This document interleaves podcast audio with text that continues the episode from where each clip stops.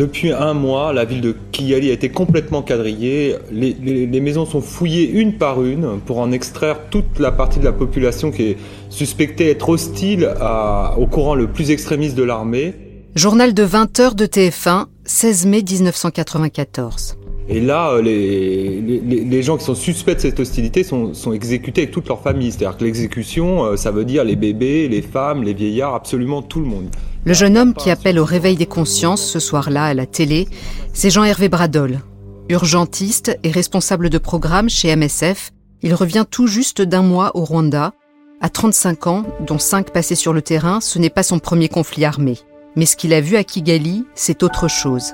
C'est un génocide, une volonté aveugle d'exterminer tous les membres d'un même groupe et tous ceux qui les soutiennent.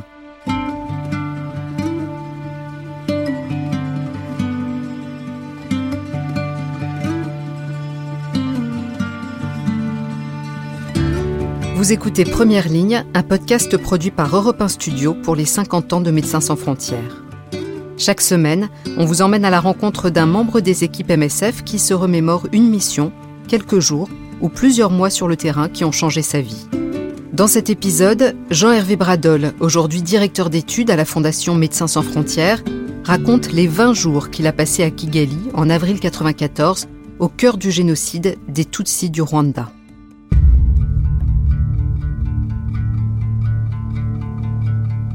Le 6 avril 1994, le Falcon 50 du président rwandais Juvenal Abiyarimana est en phase d'atterrissage au-dessus de l'aéroport de Kigali.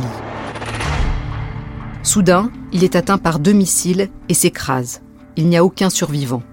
Très rapidement, des milices extrémistes Hutus appellent la population à exterminer les Tutsis. Les massacres vont rapidement s'étendre à l'ensemble du pays. Ils dureront plus de trois mois. Mais en ce début de printemps 94, peu de gens ont conscience de ce qui est en train de se jouer au Rwanda. Sur place, les équipes MSF sont taillées pour la prise en charge des réfugiés. Elles vont devoir se mettre à la chirurgie de guerre. Jean-Hervé Bradol se rend alors au Burundi avec un chirurgien, deux anesthésistes et un logisticien avant de remonter vers le Rwanda. J'arrive à, Kigali le 13 avril 1994 euh, dans un convoi de la Croix-Rouge internationale qui part de Bujumbura pour Kigali. Déjà, euh, j'ai essayé d'éviter de trop discuter avec les équipes évacuées du Rwanda, les équipes MSF, un peu avec le chef de mission, pour pas me faire démoraliser parce qu'il nous déconseille vivement d'aller à Kigali.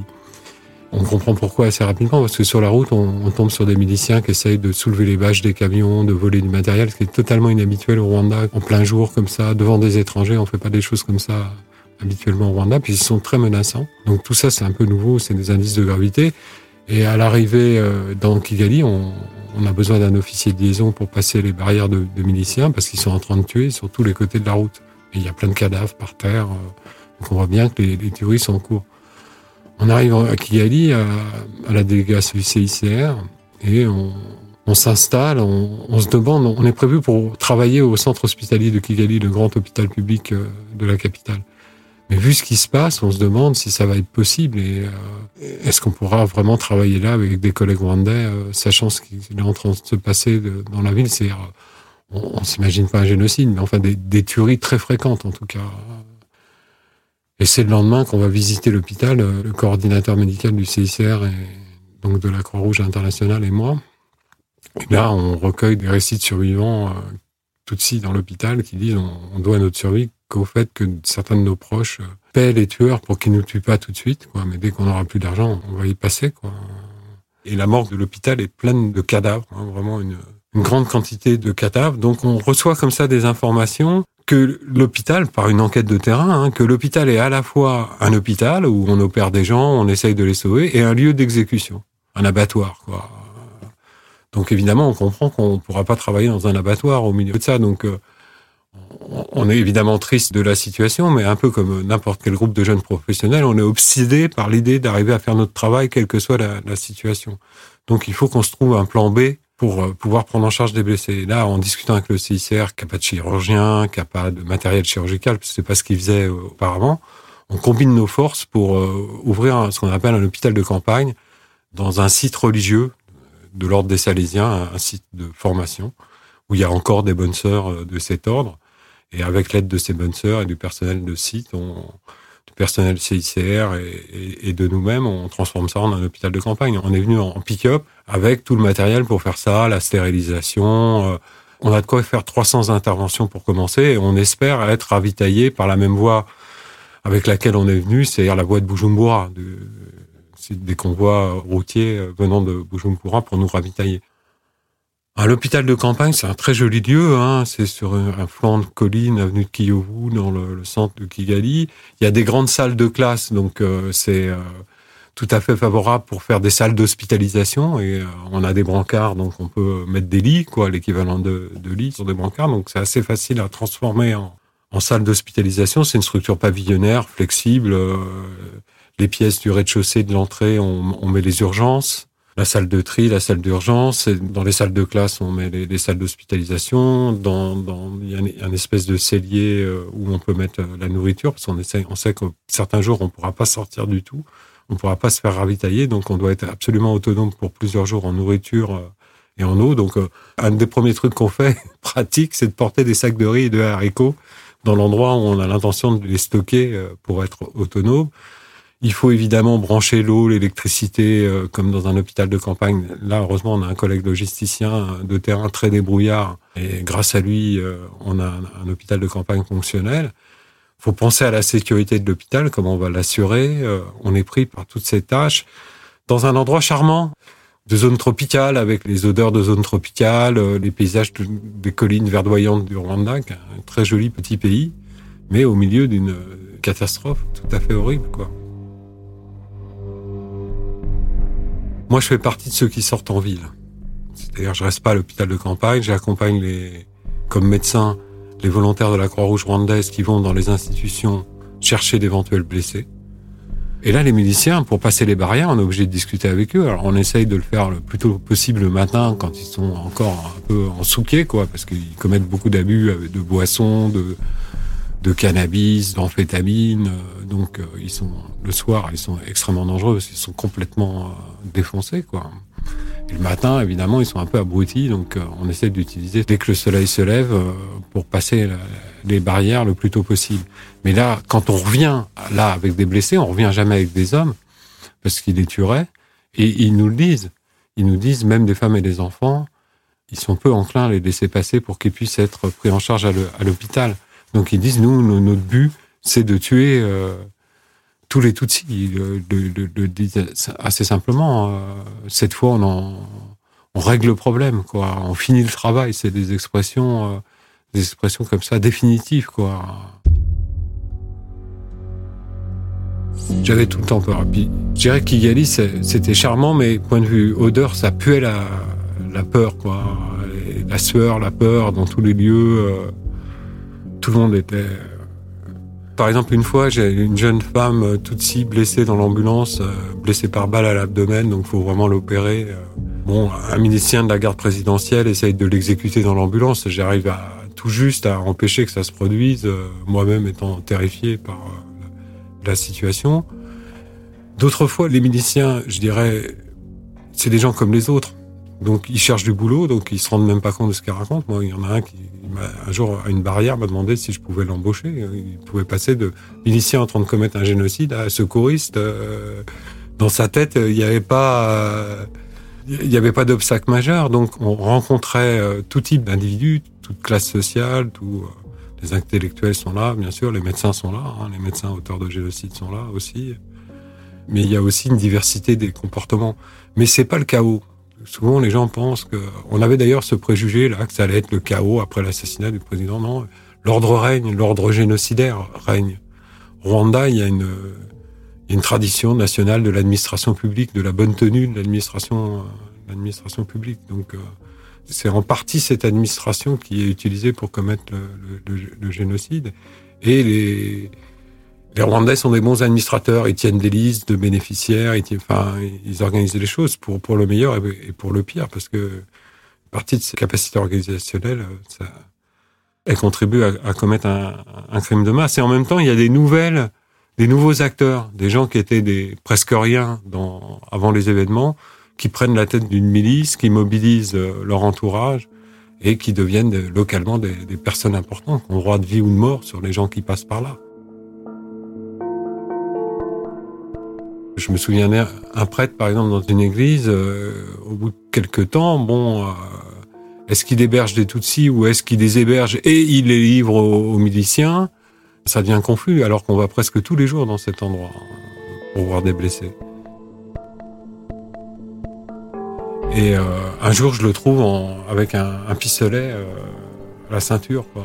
Pour un prêtre, c'est quand même un peu, étonnant. Et jour-là, je m'imagine sans en être certain du tout qu'il a viré milicien, mais c'est ce que je pense sans avoir les moyens de...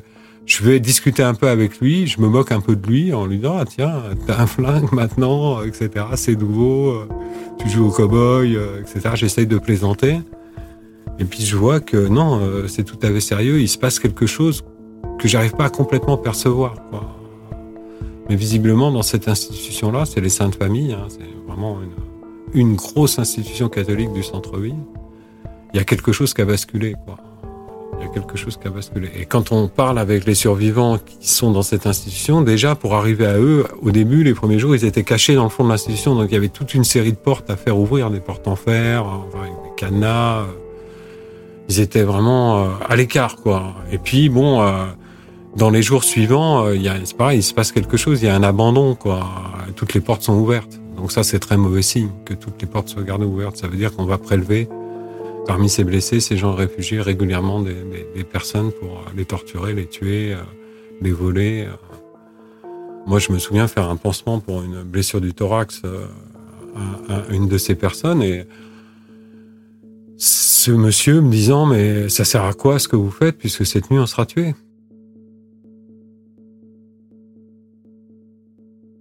On s'interroge beaucoup sur la, futilité de notre présence, euh, d'une certaine façon, parce qu'on a bien compris au bout de quelques jours, quelques semaines, qu'il y a des centaines de milliers de morts dans un tout petit pays de 7 millions d'habitants. Donc, est-ce que c'est pas 20 euh, C'est une goutte d'eau dans l'océan?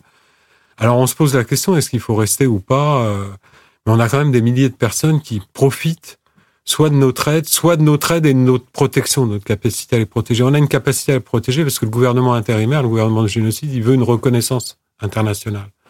Donc, il laisse un peu de champ libre à la Croix-Rouge et à nous qui sommes intégrés à la, à la Croix-Rouge pour des raisons diplomatiques, pour se reconnaître. Donc, il y a, derrière nous, il y a des gens qui profitent de ça. Les gens de l'hôpital de campagne, il n'y aura aucun meurtre hein, dans l'hôpital de campagne pendant toute la, la, période. Les gens qui sont rentrés, ils y ont été protégés. Et on a réquisitionné les, les, les maisons autour pour faire des lieux d'asile pour euh, convalescents qui pourraient rentrer chez eux, mais s'ils rentrent chez eux, ils vont se faire tuer.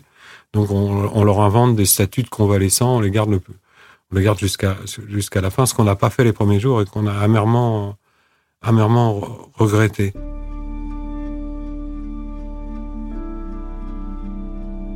Il y a une jeune fille euh, de moins de 10 ans hein, qui avait pris un coup de machette dans la tête et qui arrivait encore consciente hein, en salle d'urgence. Heureusement, une blessure pas trop grave. C'est surtout le cuir chevelu qui avait entaillé. Il n'y avait pas de fracture euh, évidente de la boîte crânienne. Donc elle s'en sortait pas mal, quoi. Et euh, elle, elle vivait au sein de famille, une institution religieuse dont je parlais tout à l'heure. Et euh, je l'ai ramenée au sein de Sainte Famille, parce que c'était les tout premiers jours, on n'avait pas encore de capacité d'hébergement. Évidemment, je l'ai amèrement regretté, parce qu'après, je l'ai pas retrouvé, j'ai pas eu de ses nouvelles, je sais pas ce qui lui est arrivé, mais je, l'ai mise en danger en la, danger de mort en, la raccompagnant là. Mais c'est tout l'enjeu de comprendre ce qui se passe autour de vous. Là, c'était les, les, les, tout premiers jours. Moi, je pensais pas quand je l'ai raccompagnée que cette petite fille, elle était menacée d'être tuée simplement parce qu'elle était une petite fille toute ci. Donc on fait des erreurs comme ça et soit les autres, soit vous, euh, vous les payez cash quoi. Si vous êtes un peu lucide, ça fait mal quoi. Ces personnes-là, bon, euh, elles vous restent plus en mémoire que euh, les personnes pour lesquelles ça s'est bien passé. Il y a eu aussi des, choses euh, tout à fait heureuses, des accouchements réussis, des blessés bien pris en charge, dont la vie a été sauvée, etc. Mais finalement, c'est pas cela qui vous accroche. Ce qui vous accroche, c'est ceux pour lesquels vous avez une responsabilité dans leur malheur. Soit vous les avez laissés tomber, vous avez évacué, vous les avez laissés en plan, soit vous avez maltraités vous-même, soit vous n'avez pas compris l'histoire qui leur arrivait. Donc, vous avez fait des grosses maladresses qui leur ont été euh, néfastes, voire fatales. C'est ça, c'est les cadavres que vous essayez après d'enfermer dans un placard que vous n'ouvrez pas trop souvent. Mais euh, évidemment, ça, moi, c'est ces personnes-là, c'est les, personnes que j'ai mal aidées, euh, auxquelles j'ai euh, d'une certaine façon, qui me restent en tête. Au début du mois de mai 94, les opposants au régime, les rebelles du Front patriotique rwandais, préviennent les équipes de MSF et de la Croix-Rouge qu'ils s'apprêtent à tirer au mortier dans la direction de l'hôpital de campagne. Les frappes ne seront pas assez précises pour garantir leur sécurité. Décision est prise de réduire les effectifs. Jean Hervé est sommé de rentrer en France. À son retour, il est invité sur le plateau du 20h de TF1 pour témoigner de l'horreur de la situation. À cette époque-là, il y a plusieurs millions de téléspectateurs et euh, je fais l'ouverture du journal. Il y a huit minutes de reportage, de prise de parole euh, de ma part, mais à l'ouverture du journal comme un énorme euh, événement. Moi, je m'attendais pas à ça. Je suis surpris, je suis extrêmement intimidé. Ce que j'avais à dire, ce que j'ai à dire toujours aujourd'hui, c'est mon écœurement de voir euh, d'abord les massacres et puis les responsables de mon pays avoir soutenu les massacreurs jusqu'au moment du début du génocide. Après, c'est un peu une autre histoire, mais rien que ce qui s'est passé entre 90 et 93, moi, je l'ai trouvé très choquant et très concret. La première fois que je vais au Rwanda, euh, l'été 93, je vois des militaires français en train de faire du contrôle de papier sur les routes. Travail de police, quoi. on sait que sur les cartes d'identité rwandaises, il y a la mention ou tout, tout de suite, toi. Euh. donc, euh, que font des, là, c'est des bérets rouges français dans cette situation En France, on n'en parle absolument pas. Le Rwanda, c'est pas une ancienne colonie française. Il y a peu de proximité, donc personne n'est au courant à quel point la France est impliquée. Un soir, je suis dans un restaurant de Kigali. À la table d'à côté, il y a deux sous-offres des troupes de marine. Et ils sont en train de discuter. On est vraiment collés. Hein. On les entend discuter, puis on écoute, évidemment. Ils sont en train de dire qu'ils font les paix de l'armée rwandaise. C'est eux qui paient à la fin de mois euh, les soldats. C'est une toute petite armée. Hein. Et évidemment, ils se plaignent des unités fantômes. Des unités pour lesquelles ils doivent verser des salaires, mais qui n'existent pas vraiment sachant tout ça, l'été 93 et voyant ce que les alliés de la France font euh, en avril 94 et dans les mois qui suivent, bon, évidemment, je suis écœuré. Donc, euh, si on me tend le micro, euh, je suis chaud bouillant pour dire ce que je pense de la politique française et de la responsabilité écrasante qu'il y a. Euh, le rôle de la France euh, dans ce pays est particulièrement, les responsabilités de la France sont particulièrement écrasantes. Les gens qui massacrent aujourd'hui, qui mettent en œuvre cette politique planifiée, systématique d'extermination, sont financés, entraînés et armés par la France. C'est pour cette raison que euh, nous avons décidé d'écrire une lettre ouverte au président de la République, puisque le, travail des organisations humanitaires ne peut bien sûr pas tout compenser quand il y a une telle horreur. Et s'il n'y a pas une intervention vigoureuse de la communauté internationale, et particulièrement de la France, qui connaît bien les assassins, hein, qui les arme, qui les équipe, nous, nous considérons que c'est une véritable politique d'incitation à ce que le meurtre et les massacres continuent. Peu de temps après cette intervention, Jean Hervé est invité à l'Élysée pour s'entretenir avec François Mitterrand au sujet du Rwanda. Il y va avec Philippe Biberson, le président de MSF, et Bernard Pécoul, directeur général de l'association. On se fait un peu engueuler par Mitterrand parce qu'on les a attaqués à la télé. Moi, je pense ça pour moi, évidemment. Mais on s'aperçoit aussi qu'il a un nouveau discours. Alors, quelle est la réalité de ce nouveau discours? C'est un enjeu de débat, mais il y a franchement un nouveau discours. C'est euh, Philippe lui demande, euh, Philippe Iverson, donc lui demande euh, qu'est-ce que vous pensez du gouvernement intérimaire, le gouvernement en train de commettre le génocide. Et Mitterrand répond vraiment d'une phrase c'est un groupe d'assassins. C'est des assassins. Et il poursuit un peu, il dit d'ailleurs, euh, la femme d'Abiyarimana qu'on a accueillie en France comme réfugiée, si on la laissait faire, elle passerait sur les radios euh, périphériques pour appeler au génocide. Et alors on est étonné parce que jusqu'à présent, c'était pas les déclarations. Et puis là, ils nous annoncent qu'ils vont faire l'opération turquoise, qui nous présente, alors là aussi il y a beaucoup de débats, comme une opération, on va essayer quand même de sauver quelques Tutsis qui, sont, qui ont survécu à un génocide qui est presque, presque complet et qui est une, intervention qui, qualifie d'humanitaire, lui et ses conseillers, euh, pour secourir ce qui est encore euh, secourable au, Rwanda. Fin juin 1994, les 2500 soldats de l'opération turquoise sont déployés au Rwanda. Entre 10 000 et 17 000 Tutsis sont sauvés grâce à cette intervention. Une goutte d'eau face aux millions de morts qu'a causé le génocide entre le 7 avril et le 17 juillet. 200 collègues, membres de MSF, y ont aussi perdu la vie une estimation jugée conservatrice au regard des événements. J'essaie de pas en parler trop souvent ou pas, pas d'y penser trop souvent, mais il y a des occasions comme les commémorations. Après une des dernières commémorations, on m'interrogeait, je me suis rendu compte que mes souvenirs étaient vraiment imprécis, je mélangeais des dates, il y avait des événements que j'avais pas connus, que je découvrais, enfin donc euh, avec un collègue sociologue, on a décidé de faire un travail de recherche, un travail d'histoire sur les archives de MSF pour avoir quand même euh, faire que au fil du temps, la vérité des faits que je rapporte soit quand même établie, solide. Euh. Je pense que ça m'a fait aussi du bien de me replonger dans cette histoire, mais d'un point de vue scientifique. C'est une façon d'assumer ses responsabilités. On se dit que, bon, à circonstances exceptionnelles, responsabilité aussi exceptionnelle. Première ligne est un podcast produit par Europe 1 Studio pour Médecins sans frontières. Je m'appelle Asia Chiab, je travaille chez MSF et je vous ai présenté cet épisode. Il a été réalisé par Julien Tarot et produit par Timothée Magot avec Agnès Varenne-Leca. Merci à Jean-Hervé Bradol pour sa confiance. Vous pouvez nous suivre sur Apple Podcast, y laisser des commentaires et des étoiles sur le site de MSF, d'Europe 1, sur Google Podcast, Deezer, Spotify et toutes vos plateformes d'écoute. À jeudi prochain pour un nouvel épisode.